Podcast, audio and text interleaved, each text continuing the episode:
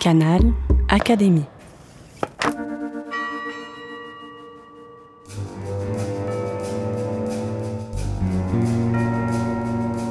Petite histoire de science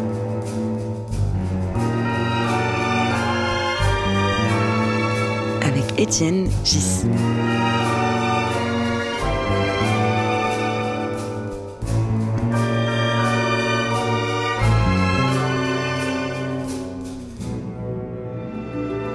Podcast de l'Académie des sciences. J'ai le plaisir de m'entretenir avec euh, Cédric Villani. Cédric est un mathématicien, un homme politique, bien connu du grand public. On peut partager son, sa carrière jusqu'à présent essentiellement en trois périodes. La première période est strictement mathématique et l'a menée à la médaille Fields en 2010. Nous n'en parlerons pas.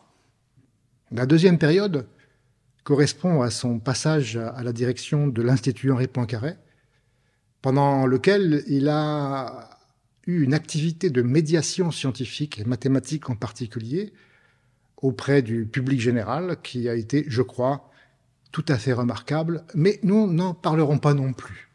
Et puis en 2017, il se présente aux élections législatives et commence une aventure politique, et c'est de cette période que j'aimerais que nous puissions discuter. Ce podcast sera découpé en deux parties. La première, de 2017 à aujourd'hui, son aventure politique qui se termine malheureusement pour lui par un, échec, puisqu'il n'a pas été réélu aux élections législatives récentes. Et la deuxième partie, dans un autre podcast, euh, concernera plutôt le futur euh, ou le présent. Comment a-t-il ressenti cet échec? Comment envisage-t-il de, se, de rebondir, de se retrouver? Quels sont ses projets pour le futur immédiat ou plus lointain? Voilà de quoi nous parlerons dans le deuxième podcast. Alors commençons par le premier. Nous allons donc euh, discuter avec Cédric de son activité politique de 2017 à 2022.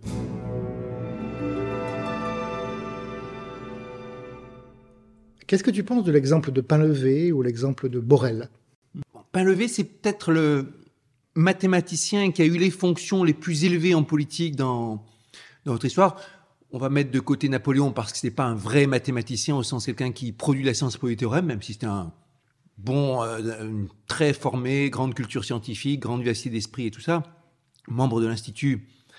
Euh, mais euh, après, on a Painlevé qui a été équivalent de Premier ministre et qui était un mathématicien de, de, de, de, grande force.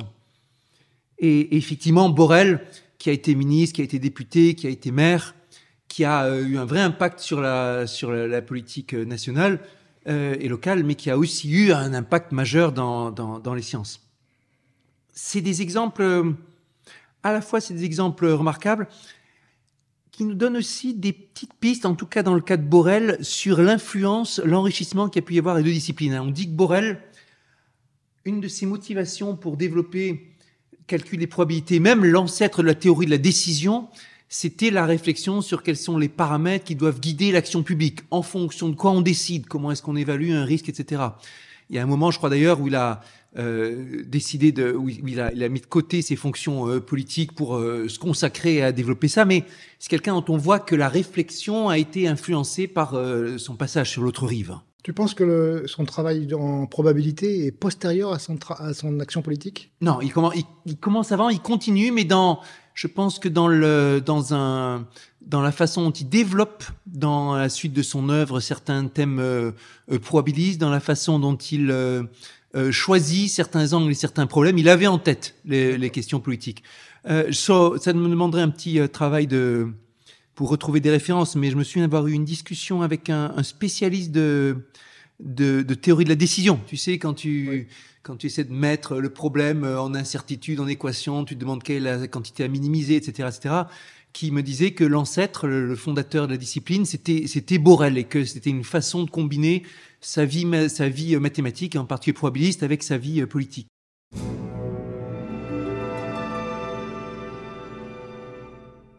Alors maintenant, parlons un peu de, toi et de ton expérience politique que tu, que tu vis ou que tu viens de vivre.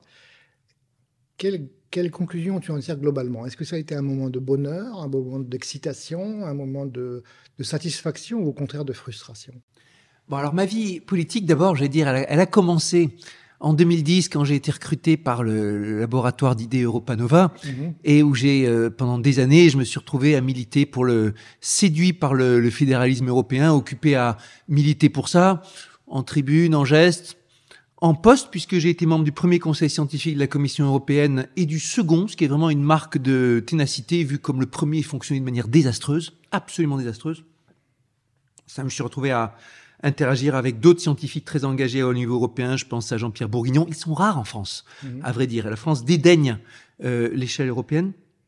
Je me voyais bien, euh, j'aimais bien me, me voir sur ce sujet en héritier spirituel de euh, comment s'appelle-t-il le mathématicien qui Henri Cartan, qui euh, euh, à une époque s'était présenté aux élections européennes sur une liste fédéraliste et qui euh, était proche de, de, de- du, du mouvement européen, a, a dû fonder une internationale de, dans, européenne d'enseignants ou quelque chose comme ça. Dans une époque très différente et avec un, personnalité beaucoup moins médiatique que toi, entre guillemets. Beaucoup moins médiatique, beaucoup plus dans l'ombre, éminemment, euh, enfin le peu que j'ai connu d'Henri Cartan, hein, j'ai connu à la fin de sa vie euh, quelqu'un d'extrêmement humble, toujours joyeux, euh, prêt au partage, et euh, quelqu'un qui a qui a connu les deux guerres. Hein, il est Pour nos auditeurs, il est né en 1904 et il est mort 1904. à 104 ans, quelque chose comme ça. hein. Ouais, voilà. C'était exactement. C'était c'était quelque chose. Je me souviens quand on était élèves, nous autres à l'école normale supérieure, qui euh, suivions nos cours dans le salle Henri Cartan. Quand on voyait Henri Cartan se matérialiser, c'était quelque chose de, de juste incroyable.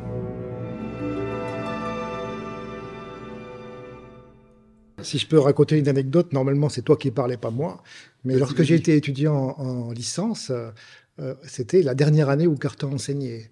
Et il avait demandé aux étudiants de l'amphi de choisir l'un des étudiants pour, le pour les représenter. Et chaque, c'est moi qui fus élu.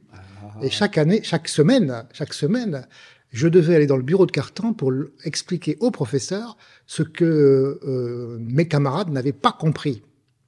Et c'était euh, euh, Ah, vraiment, vraiment difficile, puisque j'ai dû apprendre à expliquer des choses que j'avais compris, mais que les copains n'avaient pas compris. Ouais, c'était le C'est début- intéressant. C'était le début de ta, de ta Ouais, carrière de médiateur.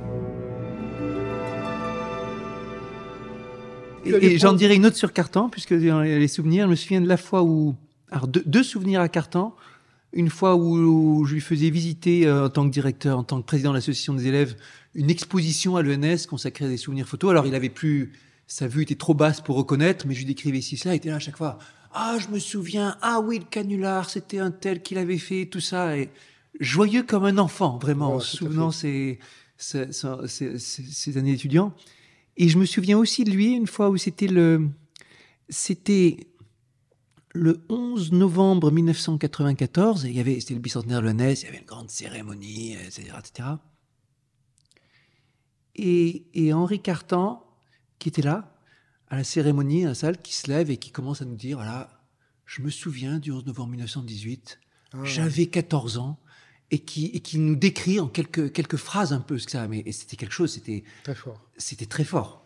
Mhm. Ce, ce, ce passage d'histoire en voyant vraiment les, les histoires de ceux qui les ont vécus. Et donc, Cartan, moi je me disais, euh, bon, fédéralisme, c'est un mot qui est peu, qui est peu utilisé. Encore aujourd'hui, fédéralisme est un, est un mot que la très peu de formations politiques euh, euh, acceptent. Il y, a a- a plus que les écologistes aujourd'hui euh, en France qui, euh, qui se revendiquent du, du fédéralisme. Tu as passé quand même des années, j'imagine que tu as pris des... Je sais que tu as pris des baffes. J'avais pas prévu, hein, j'avais pas prévu de rentrer en politique nationale. J'avais en tête que le jour où je me lancerais euh, pour un mandat électif, je candidaterais au Parlement européen, c'était naturel avec mon profil, etc.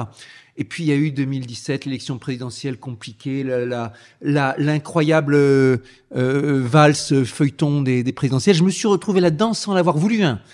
J'avais, alors j'étais en, j'étais en soutien du, du, du candidat Macron et sans, sans vouloir faire de politique, rappelant juste à ceux qui continuent à me dire voilà mais pourquoi il fait rappelant juste que si ça n'avait pas été Macron ça aurait été Fillon le président de la République et qu'il faut avoir ça en tête sur le, le- le paysage de 2017 en tout cas j'avais refusé j'avais refusé quand le parti En Marche m'avait proposé d'être député j'avais j'avais refusé. J'avais dit non je suis directeur de l'Institut Poincaré j'ai plein de choses à faire et tout ça c'est gentil d'avoir pensé à moi mais franchement euh, non J'ai refusé deux fois. Et puis, euh, euh, je me suis retrouvé pris dans ce que, pour un politique, euh, en politique, on appelle un, un ballon d'essai, la fausse nouvelle qui est glissée à l'oreille d'un journaliste par tel qui veut voir l'effet que ça fait. Donc, je me retrouve à lire dans le journal, ben, Cédric Villanier candidat ah pour être investi aux législatives. C'était une fake news. C'était complètement faux. Et la première fois, j'ai dit, bon, je laisse passer tout. Et puis, ça revient la fausse nouvelle a échappé au contrôle de ceux qui l'avaient lancé. Ça revient à un moment hyper tendu où on se demande que quoi, que quoi, où j'ai pas osé démentir en me disant je vais juste euh, laisser voir. Et puis quand j'ai reçu les messages de félicitations de mes correspondants, genre euh, bravo, c'est courageux ce que tu fais, ah, bah, bah, qu'est-ce que je fais? Euh, Je me suis dit bon, il faut que j'y réfléchisse je demande, là c'est un, j'ai je, déjà raconté dans d'autres euh, occasions, mais je vais le, re-raconter parce que je trouve c'est intéressant au niveau de la démarche. Euh, je me dis, bon, visiblement il y a un profil et puis la question euh, science en politique qui enthousiasme une partie de l'électorat, il y a des attentes sur moi et tout, mais c'est une bonne idée ou pas? Et j'ai demandé conseil à Jean-Pierre Bourguignon qui avait beaucoup plus d'expérience que moi là-dessus donc qu'est-ce que t'en penses et tout? Est-ce que finalement, ce serait intéressant que je candidate? En tout cas, ils sont très très motivés pour m'avoir comme candidat et tout. Et il m'a répondu euh, les emails, les emails de Jean-Pierre comme toujours. Cher Cédric, je te remercie pour ton message, etc., etc. Toujours la même première phrase. Toujours la même première phrase et tout. Et puis il expliquait de façon très forte pourquoi il ne fallait surtout pas que j'accepte et que je candidate. Ah oui. Et j'ai lu le message de Jean-Pierre. À cette époque, à ce moment-là, j'étais j'étais en déplacement au CERN quand j'ai reçu ben, avec le Conseil scientifique de la Commission européenne, justement, je lis et je relis le message de Jean-Pierre. Je le fais tourner dans ma tête pendant toute la nuit et tout. Et, et le matin, j'ai réfléchi, j'ai pris ma décision. J'ai dit, Jean-Pierre m'explique toutes les raisons pour lesquelles je ne dois pas me lancer là-dedans. Après avoir bien analysé toutes ces raisons, je vois qu'elles sont toutes contestables. Mhm. Et donc, je vais me lancer. Parfait. Mais c'est un exemple, tu vois, où tu as besoin de demander, poser la question à quelqu'un pour objectiver quels sont les obstacles.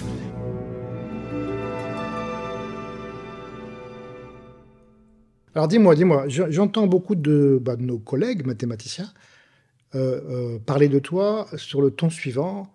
Cédric a été trop naïf. Est-ce que tu acceptes cette critique? Je la, euh, pourquoi pas? D'abord, je préfère être accusé de naïveté que de cynisme. Ah oui. J'ai jamais entendu Cédric cynique. Non, personne. même, Les, même ceux qui, qui, vraiment veulent m'engueuler, ils me disent bon, tu es dans l'erreur, mais fais confiance. Je crois que tu es sincère dans ce que tu dis, tout ça. Mais effectivement, il y a, y a et puis il y a certaines des, des positions que j'ai prises au début, dont je vois avec le recul qu'elles étaient un peu naïves ou surtout pour beaucoup trop molles, pas assez euh, tranchées. Mais ça, c'est quelque chose pour quelqu'un qui est euh, très dans le consensus, dans l'écoute comme je suis. Apprendre à trancher, il m'a fallu quelques années. Mhm. Apprendre à, à quand c'est des fois il y a des moments politiques où il faut attaquer frontalement l'adversaire et bien se mettre en tête. Ça demande un travail que ce que tu attaques, c'est pas euh, une personne, c'est une idée qu'il faut, qu'il faut dégommer. Et parfois, la personne que tu as dans le collimateur, c'est quelqu'un avec qui tu es très copain en fait, mais tu vas pas lui faire de quartier, tu vas te lancer et tout ça. Et ça, c'est quelque chose qui m'a, qui m'a demandé du temps. Au début, surtout, j'étais utilisé dans des missions consensuelles. Genre, allons-y, un rapport sur l'intelligence artificielle. Qui peut être contre ça? Mhm. Le rapport m'a valu des louanges à droite, à gauche, tout le monde était intéressé, euh, tout et tout. Euh, et puis un rapport sur euh, meilleure éducation mathématique. Je me souviens de la fois où j'interpelle le ministre Jean-Michel Blanquer sur euh, euh l'éducation de nos, nos, élèves et je lui dis voilà le rapport et tout ça et tout et où je me fais applaudir par tous les côtés de l'hémicycle. Et, et, à ce moment-là, c'était vraiment en avant, on va utiliser le scientifique pour des sujets consensuels. À cette il m'a fallu temps pour comprendre que d'abord, il y a des sujets sur lesquels c'est illusoire de vouloir le consensus. Il faut vraiment y aller à l'âche ou au moins il faut que certains y aillent à la hache pour que d'autres puissent négocier le consensus. Mhm. Il y a des fois où tu, on te fait travailler sur une question consensuelle, et puis en vrai c'est une diversion, c'est un écran de fumée qui va servir de prétexte pour euh, euh, ne rien faire. Et combien j'en ai connu aussi d'autres collègues qui me disent voilà, Matignon ou l'Élysée ou un autre m'a commandé un rapport, j'ai fait ce rapport qui a été célébré en grande pompe et tout ça, et depuis il ne s'est rien passé. Tellement de fois. Et, et, et si j'ai, par exemple, sur les rapports, si j'ai un regret à avoir, c'est qu'il y a sur, euh, plusieurs sujets, j'ai pas fait assez de suivi après vente. Tu euh, files ton rapport et tout ça, et après tu, tu laisses les autres euh, aux manettes, alors qu'en vrai, faut garder la bride très courte par rapport à l'action publique. Donc pendant cette période, tu as aussi beaucoup évolué politiquement. En particulier, tu es aujourd'hui beaucoup, beaucoup plus écologique que tu ne l'étais au départ. On peut dire, pour caricaturer, que je suis passé d'un... D'abord, je suis passé euh, très crûment du camp des libéraux au camp des écologistes. Mhm. Des camps qui se détestent euh, sur des questions de doctrine économique, mais qui sont en vrai les deux forces politiques en France comme ailleurs, sincèrement européennes. Et c'était peut-être le, peut-être le trait d'union. Euh, on peut dire aussi que euh, si je devais réécrire certains points de doctrine, de choses que je pensais, oui, il y a eu des évolutions. Écologie a toujours été dans mes intérêts, dans mes, dans mes valeurs fortes et dans mon rapport intelligence artificielle, j'avais fait un chapitre entier sur IA et écologie. En revanche, j'avais aucune culture d'écologie politique. Les sujets dans lesquels, en deuxième moitié de mandat, j'ai été extrêmement impliqué, conditions animales, euh, ou les, les, sur certaines questions de, de, certaines questions de droits humains, très actif sur Julian Assange euh, par exemple, euh, mais euh, aussi sur des questions écologiques, lutte contre l'artificialisation, lutte pour l'agriculture, c'est des sujets qui n'étaient pas dans mon radar quand je suis arrivé en 2017. J'ai appris le, le, sujet de la condition animale comme sujet politique intéressant au contact des collègues qui étaient dans le groupe d'études conditions animales. Je m'étais inscrit pour voir par curiosité. Au fur et à mesure, je me suis passionné pour la question m'a transformé personnellement. Hein. D'abord, j'ai lu des dizaines d'ouvrages euh, de, de, de, depuis les philosophes jusqu'aux ingénieurs. J'ai lu Ruth Harrison, j'ai lu euh, euh, Peter Singer, j'ai lu Élisée Reclus encore et encore, et tout et tout, des modernes, des anciens. J'ai lu Elisabeth de Fontenay. bon, ça a été un, un corpus qui m'a vraiment fait réfléchir sur notre place de la société, de l'humanité, tout ça. À titre personnel, je suis devenu végétarien par étapes. D'abord flexitarien en 2018 flexitarien en 2018 par dépit de voir que le gouvernement n'allait pas assez loin sur les, sur les questions de bien-être animal et même rester en deçà des, des promesses de 2017 en disant bon c'est comme ça euh, il faut que je que, que, que, que, je fasse une action par réaction et que je modifie mon comportement puisque il n'y a pas eu les garanties sur les abattoirs et tout ça. En 2020, je décide qu'il faut euh, franchir un cran et vraiment euh, y aller euh, plus résolument. Je deviens végétarien, c'est-à-dire ni viande ni poisson à l'époque. Et je décide aussi, alors qu'avant c'était juste, je m'excusais presque, je décide aussi de le faire savoir systématiquement quand je vais dans un endroit, dans une réunion, mais ah, mais je vous ai pas dit, mais je suis végétarien. Ah oui, mais ah, il faut vous y faire, c'est dans l'avenir et tout ça. Ça m'est arrivé de me retrouver dans des raouts où euh, euh, sur 200 personnes, j'étais le seul à réclamer le menu végétarien.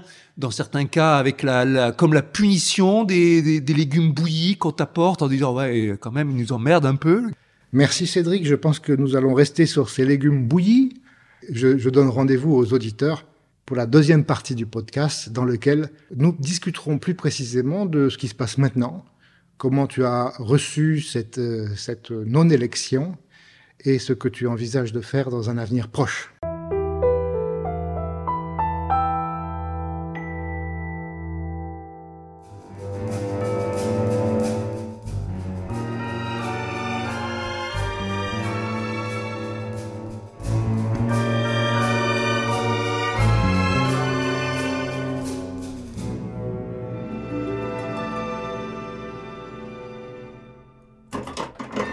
Canal Académie.